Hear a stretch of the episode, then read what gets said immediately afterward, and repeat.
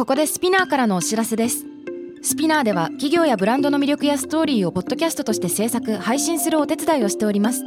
ポッドキャストを通してお客様とのタッチポイントの創出とエンゲージメントを向上させてみませんか？お問い合わせは概要欄の URL かスピナー .com のスピナーブランデッドポッドキャストからお願いします。Spinner.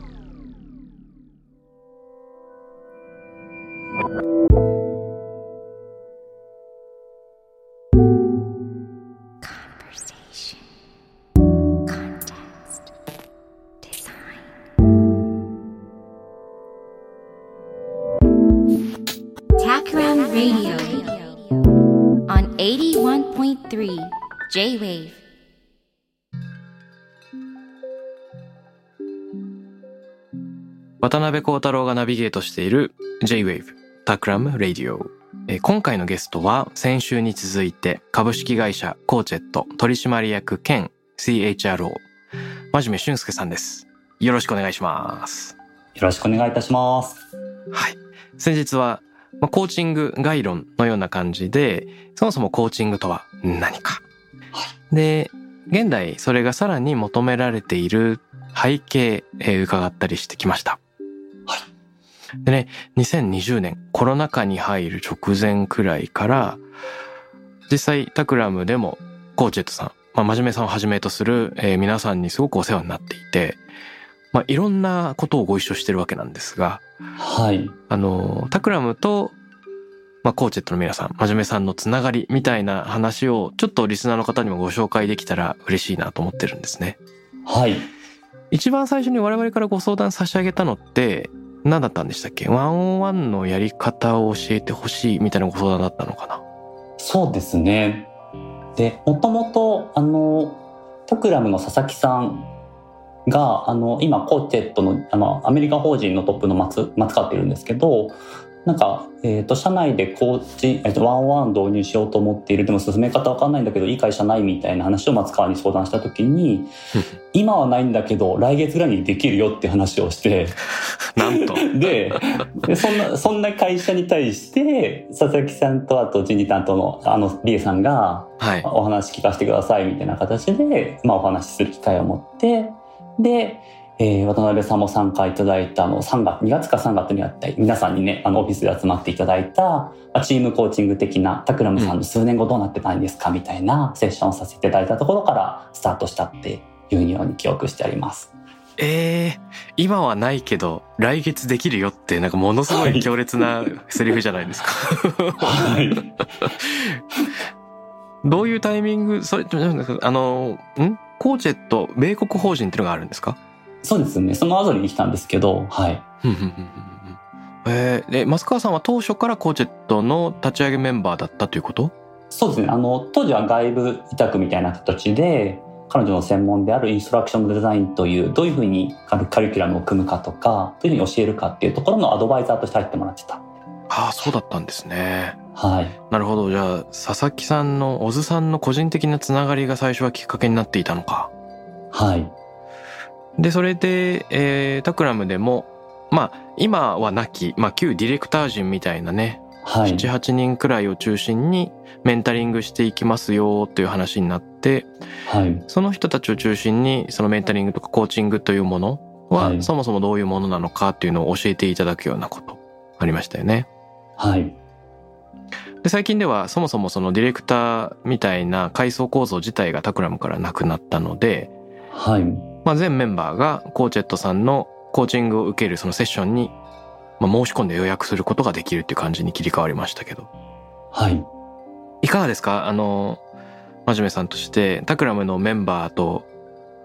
コミュニケーションを取る中でなんかここが変だよタクラムの人たちみたいはい。はない。もしあれば教えていただいていいですか？あの、変なところは全くないんですけど、本当でも魅力的な人が多いなというのが最初からあります。おおありがたいです、はい。おそらくなんかこういうメンバーってどの会社でもこういう人がいたいたらいいのになっていう人が集まってる会社さんだなっていうのが所感としてあります。うんうんうんで、あの特に印象的なのはあのソートリーダーみたいなことを掲げられていて、で、今までにないものを作られようとしている世の中に提示されようとしているだからこそなんかそこの責任感とかプレッシャー例えば変なことを言ってしまったらそれが広がるみたいなことの責任感とかうんなんかつまらないことを言ってしまったらどうだろうとかいろいろとそういう責任感とかプレッシャーみたいなのってあると思うんですよね。うんなんかそれを担いながらも今までにないものを作ろうとされているというのは本当になんか尊敬させていただいているポイントであります。なるほど。はい。もったいないお言葉。えはい。あの、いろいろなスタートアップが世の中にはあったり、まあ大きな企業もあると思うんですけれども、はい。相対的に見てタクラムらしいカルチャー、他とちょっと違うなって外部から見て思うことってありますか？そうですね。今言ったポイントが一つあって、うん。もう一つは、やはりエンジニアリング文化が多いのかなと思って、あ結構色濃く残っているのかなと思っていて、うんうんうん、で、あの、セオリーをとても大切にするとか、えー結構緻密に物事を組み立てられるなとか、なんかそういったのは特徴としてとても感じているところです。なるほどですね。はい。確かにタクラムは創業当初、タクラムデザインエンジニアリングとか言って、やっぱり工学部系の人が割合多かったことがあり、はい。そういうなんか設計思想みたいなのが結構ありそうですよね。ありますよね。うん。僕完全に外れ値で、あの、はい。工学部じゃないし、かなり緩い、設計から遠いキャラクターで、ちょっとビクビクはしているんですけれども。渡辺さんの影響もかなり大きいなと思ってますけどね。そうなんですかね。はい。うんあの、タクラムはもっとこういうところを磨いた方が、ここは伸びしろなんじゃないっていうのを、なんか、2、3挙げるとしたらいかがでしょうか？滅相もございませんっていう感じなんですけど、あの、先ほどコーチングのトレーニングさせていただいて、今皆さん、全メンバーの方がコーチング受ける体制取ってるっていうお話だったんですけども、タクラムさんとして、このディレクター、リードみたいな階層構造を去年の8月ですかね、うん一切なくされたっていう決定をされたのが、やっぱりすごく印象的、すごいことをされたなというのがあって、うん。でそれこそ代表の田川さんがもうその肩書きをプロフィールにも書いてないみたいな状況だと思うんですけどおそらくそのとても素晴らしい決断すごい決断をされたなって感じてるんですけど今過渡期にいらっしゃるんじゃないかなと思うんですよね。うん。いわゆるヒエラルキーがなくなったってことは皆さんどこを向いて意思決定したらいいんだろうとかどこを見て仕事をしたらいいんだろうっていうのが今あのそれまで以上に難しくなってきてるんじゃないかなと思う中でおそらく一人一人がリーダーシップを発揮しなきゃいけないという場面が増えてきていらっしゃるのかなというのは見受けしていてそこが至るところで私がこれやるとか私は本当はむかのこれをやりたかったんですみたいなのがボツボツ出始めるとうんなんか今よりもどんどん面白いさらに面白くなっていくんじゃないかなというふうには思っています。ああ、おっしゃる通りですね。はいその階層構造をなくすというのは結構チャレンジングで、多分長期的にすごくいいことなんだけど、短期的にはみんな戸惑っているし、うんうんあれ？うん、そうですよね。一応、そのステップアップを目指していたんだけど、みたいな人もいたかもしれないし、はい。あれ自分がディレクターっていう立場だったことに安心を感じていたんだけどっていう人もいたかもしれないし、まあそういうもの。のが全部なくなっちゃうので、よりどころの手がかりが、まあ、ほとんどなくなったっていうふうに思ってる人も多分いる。えまあそんな中で、えーおっしゃる通り過渡期にいるっていうのは本当にそうで、もし失敗すると、肩書きこそなくなったものの、見えない権力構造みたいなのが温存されちゃってるよ、うんみたいになっちゃったら、なんか意味がないし、ーはい。うん、その辺は注意しなきゃいけないポイントなので、まさに、はい。まあここから、時間が解決する部分もあるけど、まあ、フラット化っていうのを、なんか体現する仕組みみたいなのも同時に増やしていかないと、はい。ね、有名無実化しちゃう可能性はありますよね。え、え、え、え。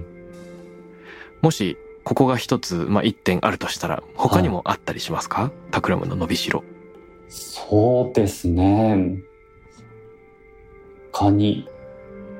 以前、あの、真面目さんに指摘してもらったことがうん僕は実は印象に残ってて、それかなと思ったりもするんですけど、おえ、なん、え、覚えてない。すいません。なんだろう。はい。やっぱりタクラムっぽい文化、先ほど言っていただいた、はい。エンジニアリング色が濃いとか、はい。セオリーや緻密さを大事にするがあまり、なんかその緻密すぎるのではとか、はい。ロジックや、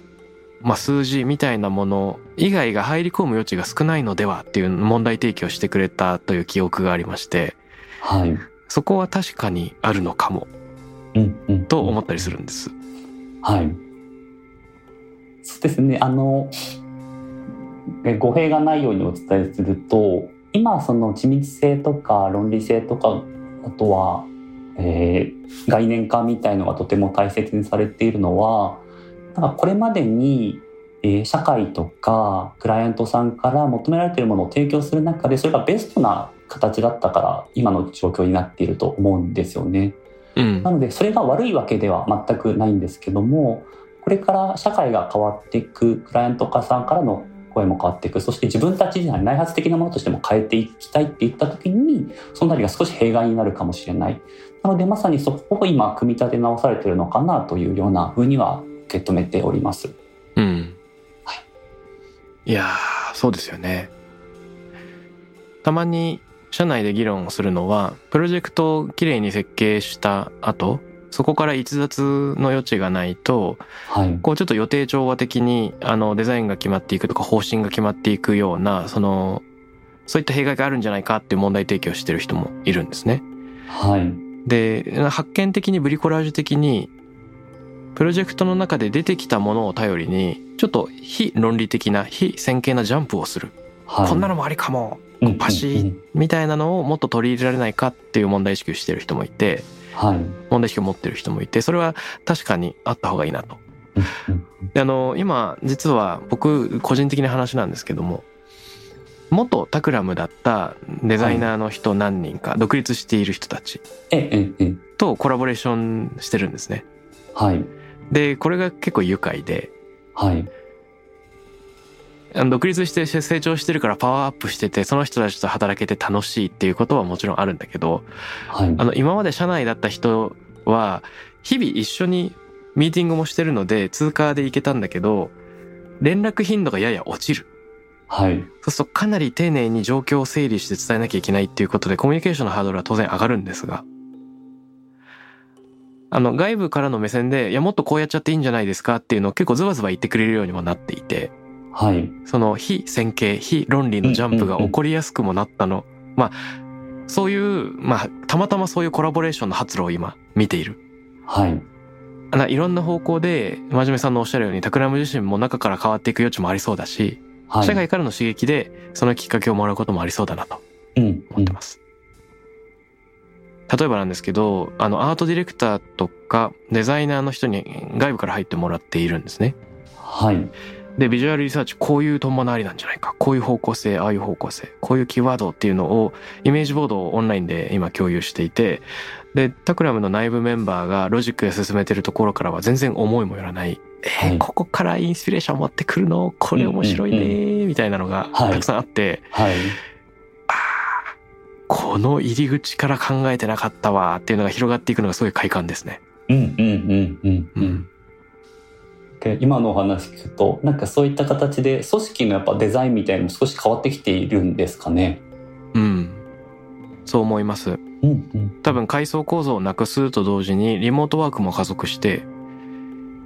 なんか意思決定の仕方、ミーティングの仕方、意見交換の仕方、コミュニケーションの作法そのものが、まあ大きな変化の最中にあって、はい。全員が探り探りですね。うんうん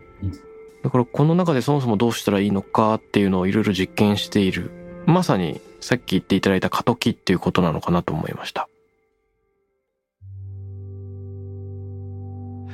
さて、えっ、と、タクラムとのつながりで言うともう一つ、タクラムの中でのメンバー同士のコミュニケーションの作法を、はい。なんかプレイブック化しよう。っていう今ええ取り組みをコーチェットさんにサポートしてもらってますよね。はい。この背景とか内容よかったら真面目さんからあの言葉にしていただくことできませんでしょうか？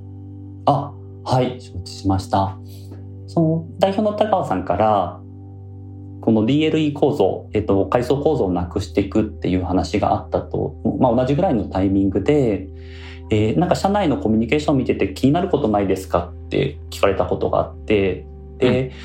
あの、アサーティブコミュニケーションみたいなのが少し少ないかもしれませんねと。で、アサーティブというのは自分が言いたいことを、まあ、引っ込めるわけでもなく、なんか相手に攻撃的になることでもなく、まあ、中立的に物事を伝える、それを受け止めるみたいなものなんですけど、何かこう少し引き気味な人たちがあの多いかもしれないですねというお伝えしたときに、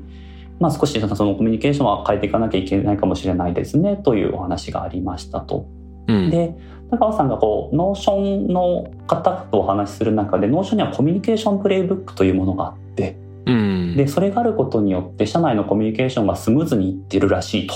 うん、で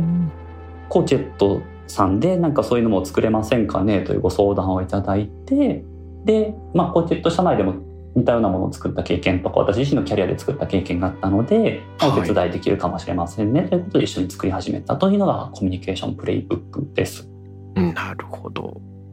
今まだねプロジェクトの最中だと思うんですけれどもはい、タクラムのコミュニケーションプレイブックのその進捗とかその中で見えてきている発見など何かありますか、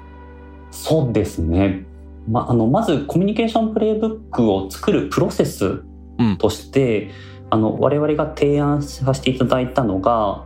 あのコミュニケーションって一人の人がよくするんじゃなくってみんなでよくするものなので、うん。もし作るとしたら全員参加型ですけどそれでもやっていただけますかって言ってうん。約50名の方は皆さんに巻き込んでコミュニケーションプレイブック今作っていますよね。うんうんうん。でなんかこれを受け入れてくださったのもそうす素晴らしいなと思いますしまさにヒエラルキーがなくなる中で、えー、と自分たちが作っていかなきゃいけないっていうのを体感する場にもなったんじゃないかなと思ってでそういう意味ではとあのとてもいいプロセスいいアプローチが取れてるんじゃないかなと思います。うんうん自分たちで作ったものだから自分たちがそれを守んなきゃいけないよねこれはトップが作ったものだから守らなきゃねだととてもつまらないものになっちゃうと思うんですけど自分たちで作ったものを自分たちで良くしていくっていうプロセスがえ発生したっていうこのメカニズムがなんか社内に導入されたのはとても大きいんじゃないかなと思っています。うんなるほど。はい、コミュニケーションプレイブックってそもそも何なんでしょうね？そうですね。その説明をしてなかったですね。はいもともとはそのアメフトとかでコミュニケーションプレイブックというものが存在してこれ何かというとアメフトってとてもいろんなフォーメーションを組んで、はい。えーその場で動いていかなきゃいけない。その時にコミュニケーションをして、えーじゃあ A さんはあっちに動いて B さんはこっちにしてっていうのをその場で決めれないので、ある意味コミュニケーションのガイドラインみたいなものを決めておいてこの場合はこうしよう。でその意思決定する間もない時はこうしようとかそういった自分たちのチームのガイドラインみたいなものとして存在するのがコミュニケーションプレイブックというものです。はいうんそれを企業文化に当てはめた時にはい自分たちはこういう作法でお互いにやり取りしようというなガイドラインをあらかじめ決めておくはいそうするとどんないいことがあるんでしょうねそうですね。あの、ヒエラルキー構造をなくしていくとトップの人が決めるということがどんどん減っていく。そうすると対話的、えー複数の人数で対話しながら意思決定しなきゃいけないという場面がどんどん増えてくると思うんですけど、うん必ずしも時間がない時にどうするのっていう問題が発生すると思うんですよね。うん例えば意見が割れてしまったとか、そういった時に、えーじゃあこの対話永遠に続けられないけどどうしよう。でもトップマネジメントで決められないんだよね。って時に、じゃあコミュニケーションの進め方としてこういうガイドラインを我々作ったからそれに沿おうよとか、うんあとは、えー関係性を築くということにおいて、もうこういう指針でコミュニケーションはタクラム取ってきますって決めておくと、それから逸脱した行動とか、ちょっと違うなって思った時に、そのガイドライン、コミュニケーションプレイブックをもとにフィードバックができる。うんタクラムってこういうコミュニケーションが理想とされるけど、今のなんか発言ってここからちょっと取れてないかなとか、その人の意見ではなくって、そのガイドブックを参照しながらお伝えできるっていうことで、うんその伝える側のえ負荷も減りますしみんなが共通認識として持ってることによってコミュニケーションコストが下がる。ということが起こると思っております。うんなるほど。はい。いやーめちゃくちゃクリアに説明していただきました。実はなんかこういったことってコミュニケーションプレイブックを作るとかその内容を決めるって実はタクラム自身がプロジェクトの中で全然やっちゃいそうなことはい。デザインワークの中では発生しそうな仕事だなとも思うんですけどはい。やっぱりこと自社の話になるとうっかりなんて言うんでしょうね。客観性を失いやすくなるのでえーやっぱりコーチェットさんみたいな第三者外部の目線があるからこそスムーズに進んでいるなというのを感じています。何が違うかっていうと内部だからなんとなく通じるだろうという甘えが多分そうは言わなくてもうっかりみんなそう思っちゃう部分があってあえて言語化しないとかあえて違和感を表明しなくてもまあいっかとなんかなあなあでやり過ごしちゃうような無意識的な力っていうのがもしかしたら組織の中だと起こりがちで。でいやそもそもなんでこうなってるんでしたっけっていうのをまあ本当に外部の人だからこそ突っ込めるし素で聞けるっていうのがなんか絶対必要な気がしていて。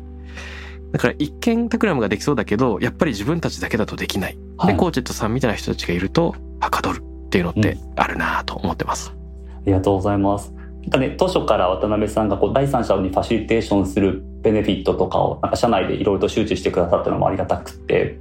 なのでこういった形でスムーズにできてるのかなとも思っております。どっちかというとタクラムが日々そういう仕事をしてるからこそ思うのかもしれません。うん、う。う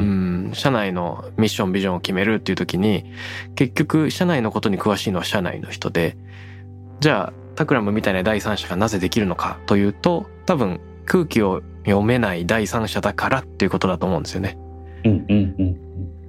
うん。だから先週の話で、まあ、コーチェットさん自身も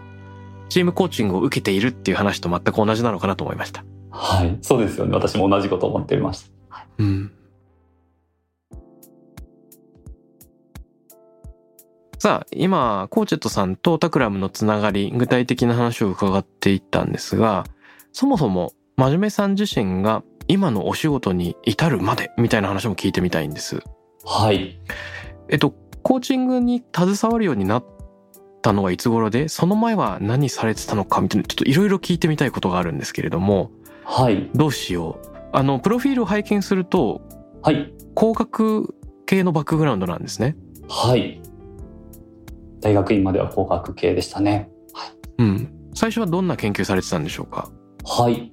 もともと興味があったのは、えっと、人とか心理とかの方だったんですけど、うん。その中でも、まあ、心理学部とか、そういった社会学の方に行かなくて、あの、工学の方に行ったのは、えっと、僕が専攻していたのが人間環境工学ということで、その人がどういう状況だったら、こう、快適、心地よさを感じるとか、快適さを感じるみたいなことを意識して空間を設計しようという、そんな学問だったんですけども、えー人と環境の環境を考えて、環境側の側から人にアプローチしたいっていう、そんな、えー思いからその学部を、学科を選んだって学び始めたって感じですかね。ふんふんふんふん環境から人にアプローチする人間環境工学。はい。なるほど。で、えーしかし、やっぱり最終的にはその人や人そのものとか心理というところにその目線が向かっていく。そこはじゃあ今もずれてないということなのかしら？そうですね。今もずれてないですね。うん。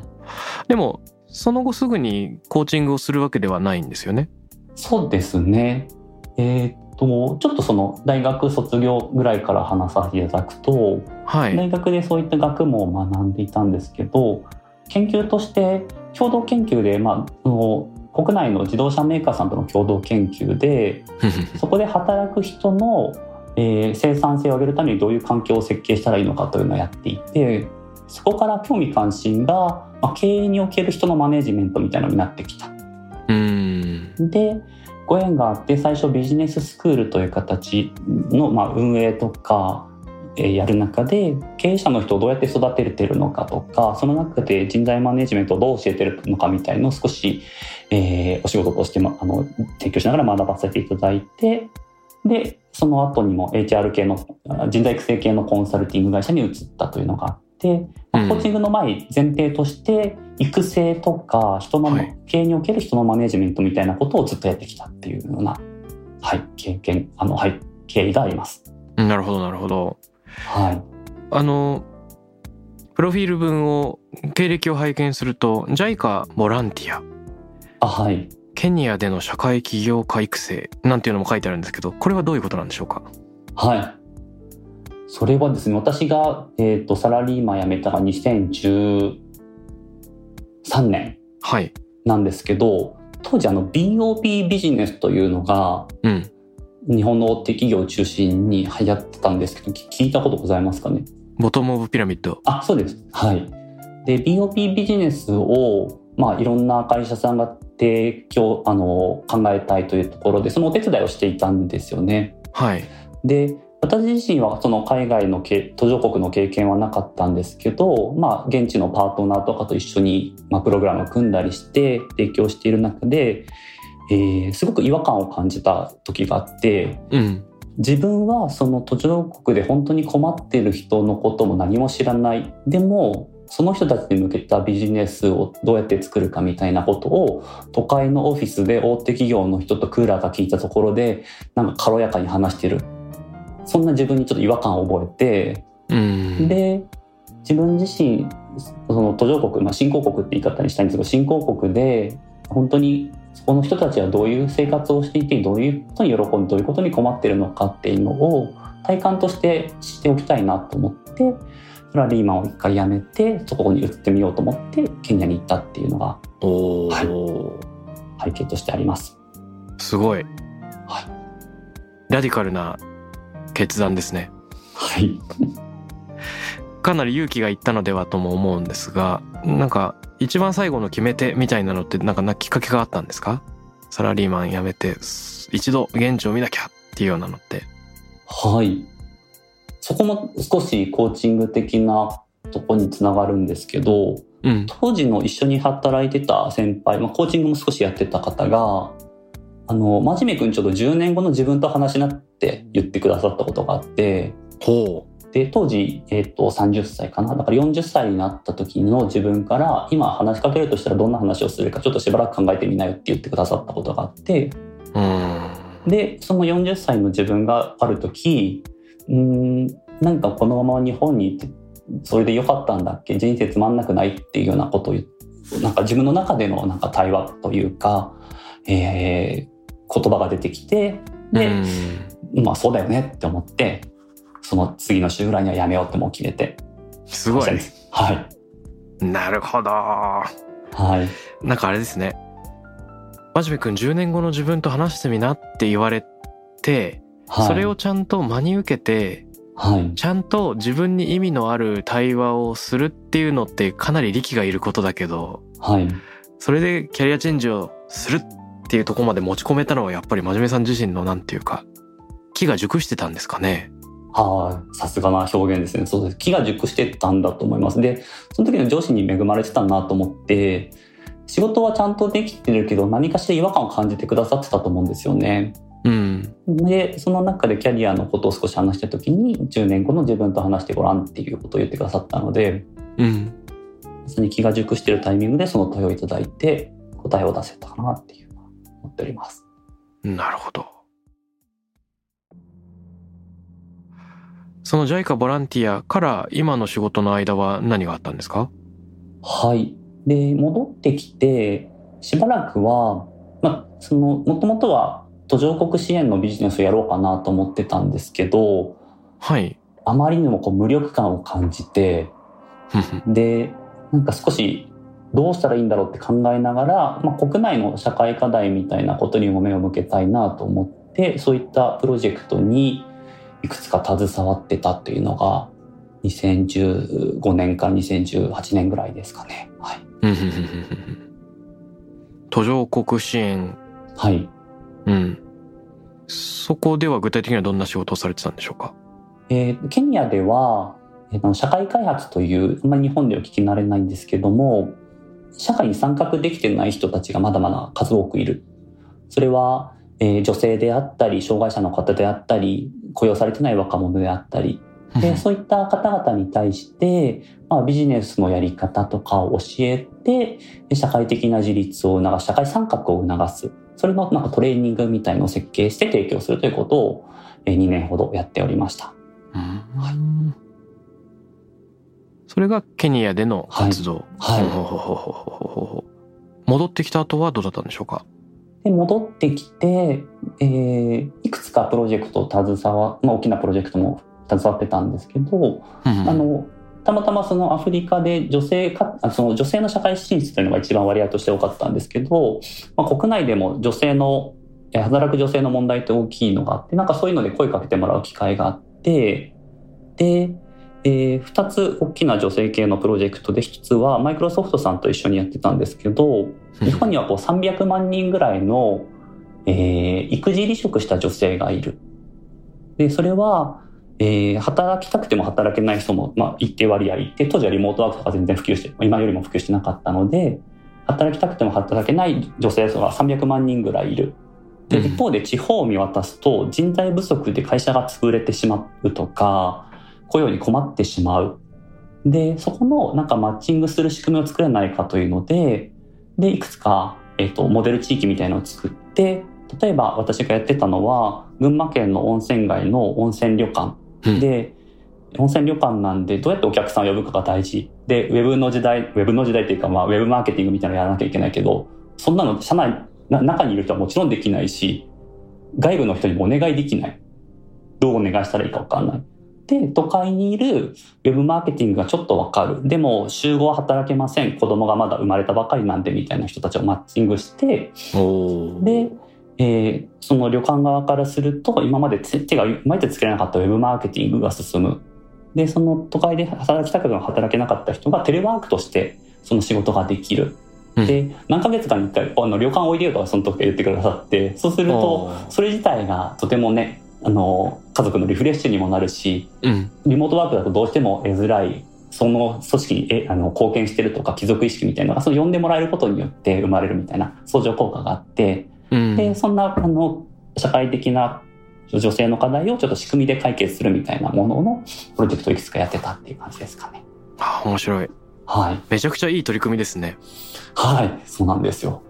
なかなか手強かったですけど。はい。うんそれってまだシステムとしては動いてるんですか？その地方と、えー働きたいけど働けない女性のマッチングえーっとですね、マイクロソフトさんとしてはおそらく続けていて、私としてはいくつかそのクライアントさんを持って、うんそれが最初は間に入ってマッチング的なこととか、うまく軌道に乗るまでのサポートをしてたんですけど、全て手離れしたっていう形です。うんなるほどなるほど、はい。はい。いやーすごくあれですね。社会的に意義のある問題設定までできても実装するというところまでってなかなか難しいと思うのでそれを実際にそのマッチングがね成就して成果を出すっていうところまでされてるってかっこいいなと伺っていて思いました。はい。その後コーチェットになるんですか？でその会社を、えー、と自分自身の会社をやってたんですけどそのオフィスを、うん。あの今共同創業した桜本とオフィスシェアをしてたんですよね。はい。で、えー、と僕はそのそういった仕事をしていて桜本はオンラインカウンセリングをしていた、うん。オンラインカウンセリングの事業をしていた。で、まあ、もちろん同じオフィスだったので情報交換したりたまにイベントやったりしていたんですけど、うん。あの2019年ぐらいに桜も2018年か。に桜本が、えっと投資家であのキャンプファイヤー代表の家入さんとはい。一緒に事業を始めて、それ何かというとあの投資家の人たちは起業家に対してお金を投資してで事業がうまくいったらリターンを設けるという仕組みをで成り立っている中で投資しても失敗してしまう人たちがいる当たり前ですけど、うんであの中にはこうメンタルが病んでしまうとか本当にひどい場合は自死してしまう場合がある。でそのことを業界としては知ってるけど誰も手つけてないよねというのがうん。家入さんの中で課題意識としてあってで仕組みとして投資家からお金を集めてでそのお金を使ってきあの起業家たちが無料でカウンセリングとかコーチングを受けれる仕組みがあったらいいんじゃないかっていうので仕組み化してた。うん。で、えそれをよあのオフィス一緒だったので横目で知っていたっていうのが2018年ぐらいありましたと。うん。で、そのサービスを桜本が提供する中で、あの起業家経営者の方々から自分がコーチングを受ける中で、このコミュニケーション自分たちも身につけたいとうんいう相談を受けるようになって、で、えーでも世の中的にはまだコーチングを受けるサービスって研修受けるとか、毎週土日潰してなんか1日がかりの行くみたいな、そんなサービスがほとんどだったので、起はい業家の人は通えないんですよね。時間がなくって。うんじゃあなんかもしこうマンツーマンで、えーライズアップみたいに1対1であなたの好きな時間に専属のコーチがコーチングを学べるトレーニングやったら受けますかっていうなんかヒアリングをしてたら受けたいですっていう人がいるっていうのが少しずつ分かってきて、そのプロダクトを一緒に作らないって言われて声かけてもらって、はで、一緒にコーチェットという会社を立ち上げ始めたのがその頃ですね。あへえ知らなかった、はい。桜本さんとオフィスシェアをしてたっていうのがなんかもうめちゃくちゃいい巡り合わせですね。はい、そうなんです。たまたまだったんですか？そうですね。彼女はツイッターで、えっ、と、オフィス、オフィス移転したいんだけど、一人で、一社で借りるよりも、なんかみんなで借りた方が楽しいから、誰かやらないみたいな形で声かけてて、うんで、一回だけ以前に会ったことがあったので、あまさにオフィス探してるんで一緒にやりませんかって言って声かけて。そうだったんですか。はいやーでね法人クライアント第1号でタクラムなんかいろいろつながってきました、い。はい。伺えてよかった。あの先ほど休憩中に実は真面目さんはそのコンテクストデザイナーにもなりたいみたいなことを言ってくださいましたけどここはい。は何か、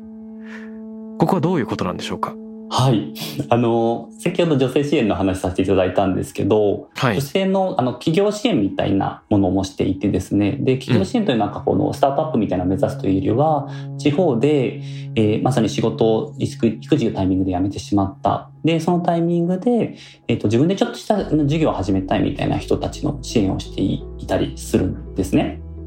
で、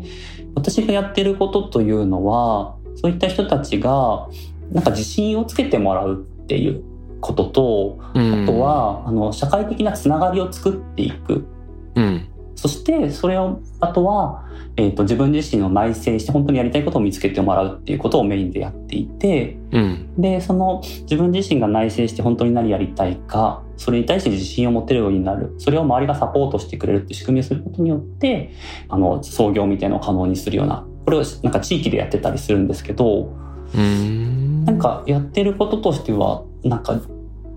あの、渡辺さんのとても弱い文脈の中で生きている人たちが、本当は自分これやりたいんだって、その思いを発露させて何か新しいことを始めるっていう取り組みで、うん。で、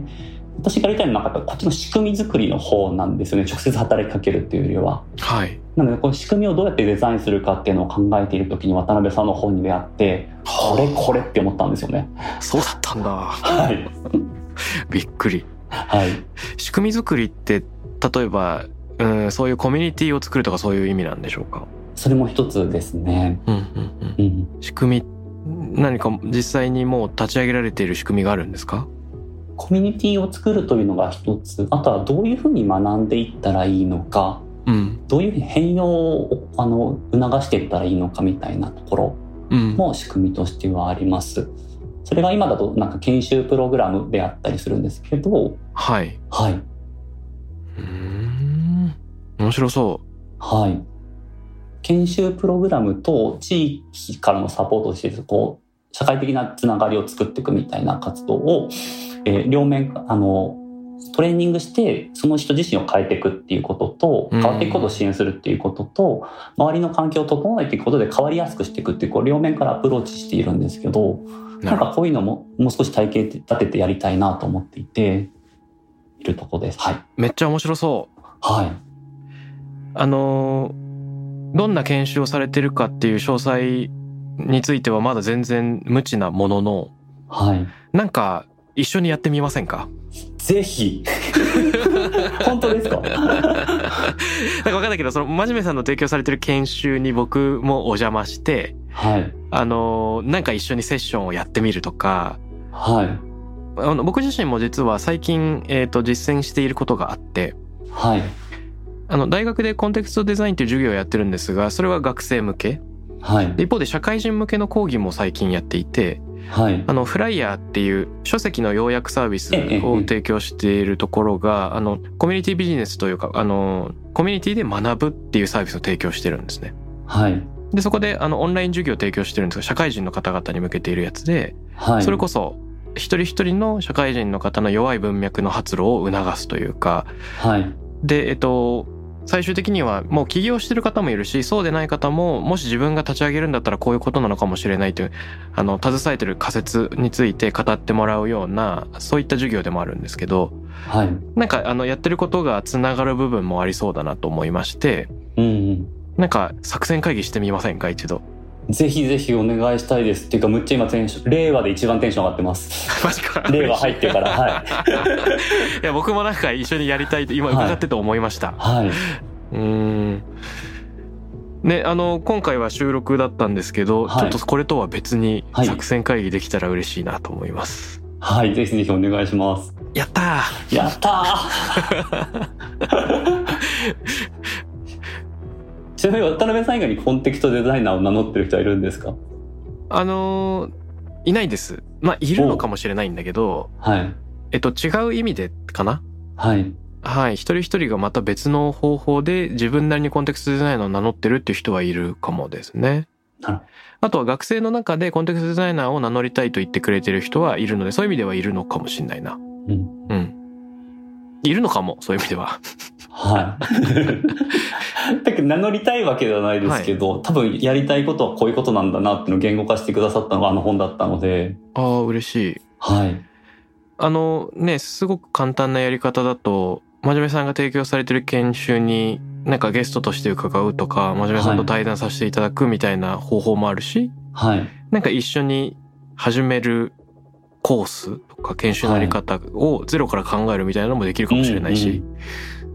なんか楽しみです。はい。むちゃくちゃ楽しみです。ありがとうございます。そしてそれがなんかできたり、その途中経過自体もなんか番組で終えるといいかもしれないですね。うんうんうん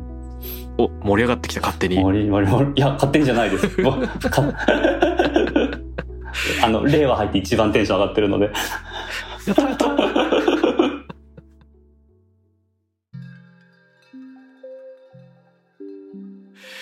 いやー、残念ながら時間が来てしまいました。はい。じゃあこの模様はぜひまたおいおい Takram Radio でもまた真面目さんとの作戦をアップデートしていきたいですが、はい。えー、つかの間のお別れということで、はい。よかったら真面目さんからですね、リスナーの皆さんへの問いかけいただきたいんですね。はい。ハッシュタグタクラム813にリスナーの方が感想とか質問、コメントを寄せてくれることが多いんですが、はい。あのゲストの真面目さんからリスナーの方への問いかけ、よかったらいただきたく思います。何か考えてることでも、一緒に考えたいことでも大丈夫なんですが。はい。もう仕事としてコーチングをさせていただいていて、はい。で、コーチングって、あの、ご自身の理想の状況を聞いて、そこに向かっていくっていうことをするんですけど、うん。皆さん理想の情を聞くと、ぱりあの現状に縛られてしまうんですよね。現状の会社で何したいとか、えっと、家族がいるのでこれしたいですとか。で、なんかそうすると少し制約がある理想の状況だなと思うことが多くって、そういう時はこの質問をしてるっていう質問を皆さんに聞きたいなと思っているんですけど、うん。あの、今持っているもの全てを失ったとしたらあなたは最初に何をしたいですか？おー、しびれる。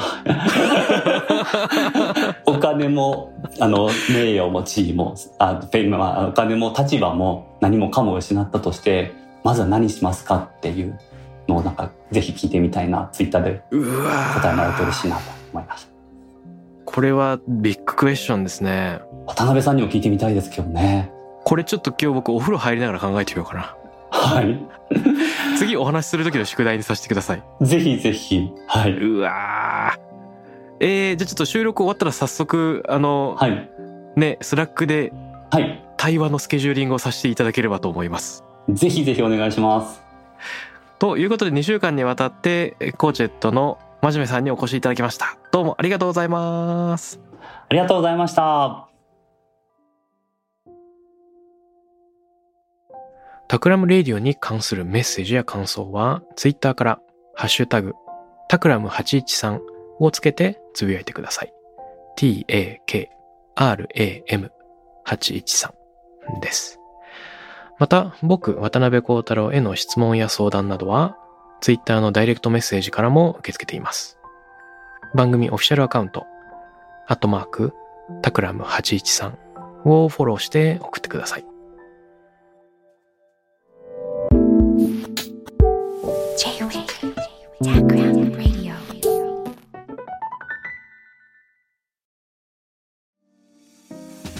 ここで SPINEAR からのお知らせです。現在さまざまな企業のブランデッドポッドキャストを制作している SPINEAR では自社開発したポッドキャスト管理システムソニックボールを用いたオリジナルのアンケートを実施しています。リスナーの属性データを可視化することで御社のニーズに合わせたコンテンツ制作が可能になります。スピナーホームページ内のコンタクトよりまずはお問い合わせください。